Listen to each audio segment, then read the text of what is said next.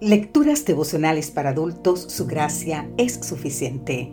Cortesía del Departamento de Comunicaciones de la Iglesia Dentista del Séptimo Día Gascue en Santo Domingo, capital de la República Dominicana.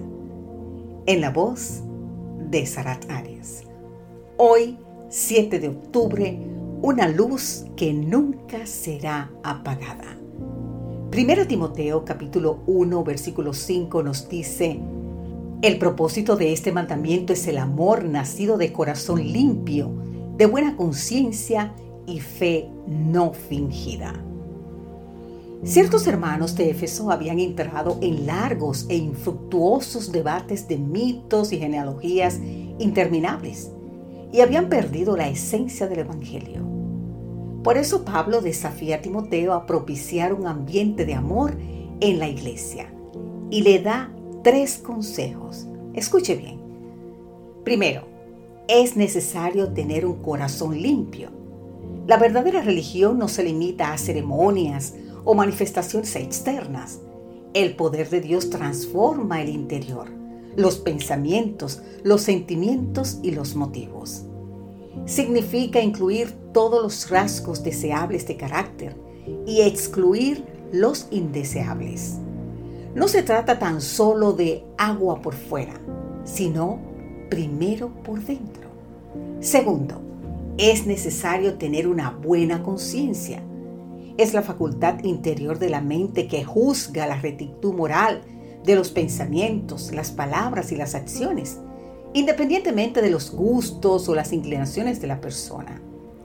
La palabra conciencia significa conocer con es el juez interno que nos acusa cuando hacemos lo malo y nos aprueba cuando hacemos lo correcto.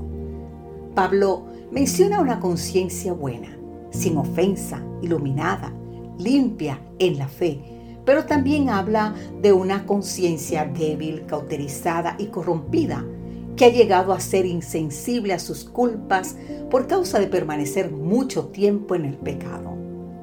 Solo la humilde dependencia y absoluta confianza en el Señor nos proveen de una buena conciencia. Tercera y última, es necesario tener una fe no fingida. Esto implica una fe sin excusas, sin disímulos, sin apariencia, sin hipocresía. Algunos hablan tan lindo que nunca debieran bajarse del estrado. Pero sabes qué? Viven tan feo que nunca deberían haber subido. Elena de White nos cuenta de la fe no fingida, sino comprometida, que sostuvo a reformadores como los valdenses, a Wycliffe, Lutero, Zwinglio y los que se unieron a ellos, aceptando la infalible autoridad de las Sagradas Escrituras como regla de fe y conducta. Negaban a los papas, concilios, patriarcas y reyes el derecho a dirigir las conciencias de todo el mundo. La fe en Dios y su palabra sostuvo a aquellos santos varones al dar su vida en la hoguera. Cuando las llamas iban a apagar su voz, le decía a Latimer a Ridley, su compañero de martirio, ten buen ánimo, que hoy por la gracia de Dios confío en que encenderemos en Inglaterra una luz que nunca será apagada.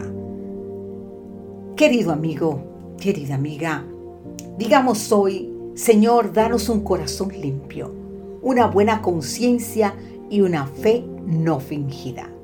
Danos una fe tan evidente que encendamos una luz perdurable con conciencia de eternidad. Que Dios hoy te bendiga en gran manera. Amén.